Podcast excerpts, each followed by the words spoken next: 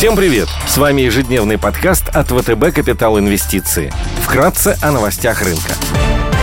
Глобальные рынки – Внешний фон с утра негативный. Фьючерсы на S&P 500 теряют полпроцента. Евростокс снижается почти на 1%. Развивающиеся рынки в небольшом минусе – минус 0,3%. После уверенного роста на старте недели азиатские рынки вновь показывают негативную динамику. Китайский рынок корректируется на заявлениях Си Цзиньпина о проведении новых инспекций, направленных на изучение связи китайских банков и частных компаний. Баррель нефти марки Brent стоит 83 доллара 70 центов. Золото торгуется по 1756 долларов за унцию. Рынки облигаций США вчера были закрыты в связи с празднованием Дня Колумба.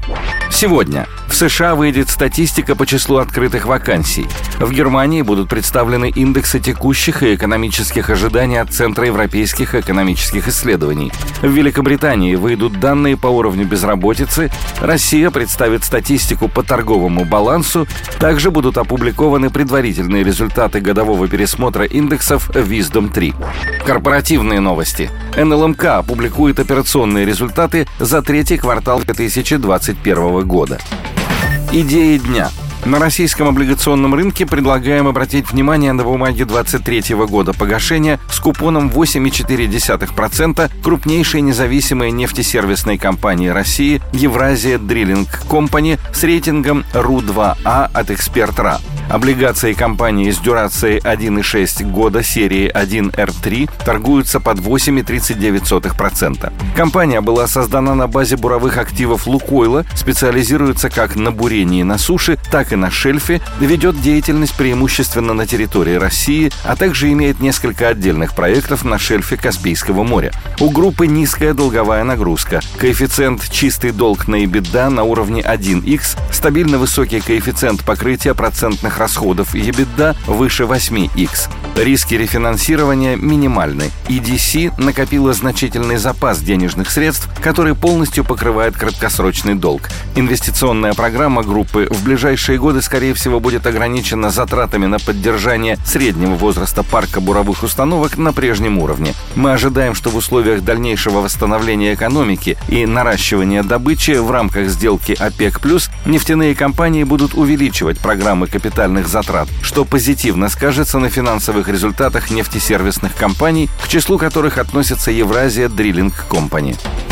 Среди европейских акций интересно выглядят бумаги немецкого производителя программного обеспечения SAP. SAP входит в мировую тройку крупнейших в мире разработчиков ПО после Microsoft и Oracle и является одним из основных провайдеров ERP-систем. Росту компании может поспособствовать дальнейшее развитие решения RISE with SAP – комплексного интеллектуального предложения, позволяющего предприятию реализовать цифровую трансформацию. Решение доступно по подписке с января 2021 года и включает в себя такие элементы, как SAP S4 HANA Cloud, передовую комплексную систему планирования ресурсов предприятия, ERP со встроенными интеллектуальными технологиями, среди которых искусственный интеллект, машинное обучение и расширенная аналитика. Компания считает, что данное решение позволит увеличить количество компаний, перешедших на новую платформу S4 HANA. Во втором квартале 2021 года RISE привлекла более 250 новых компаний-пользователей решения и, согласно прогнозам аналитиков JP Morgan, количество пользователей в третьем квартале может превысить 600.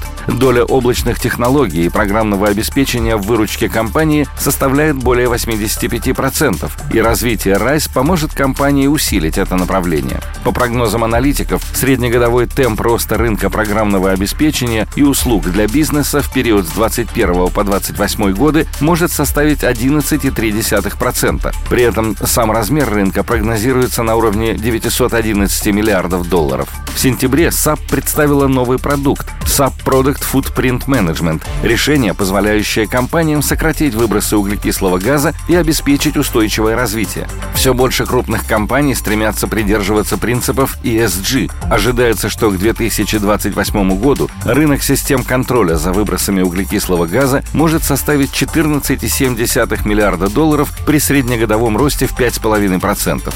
Дивидендная доходность акции составляет 1,6% в евро. По мультипликатору P на I компания торгуется со значительным дисконтом по сравнению с конкурентами. Потенциальная доходность на горизонте 12 месяцев превышает 15%. Спасибо, что слушали нас. До встречи в то же время завтра. Напоминаем, что все вышесказанное не является индивидуальной инвестиционной рекомендацией.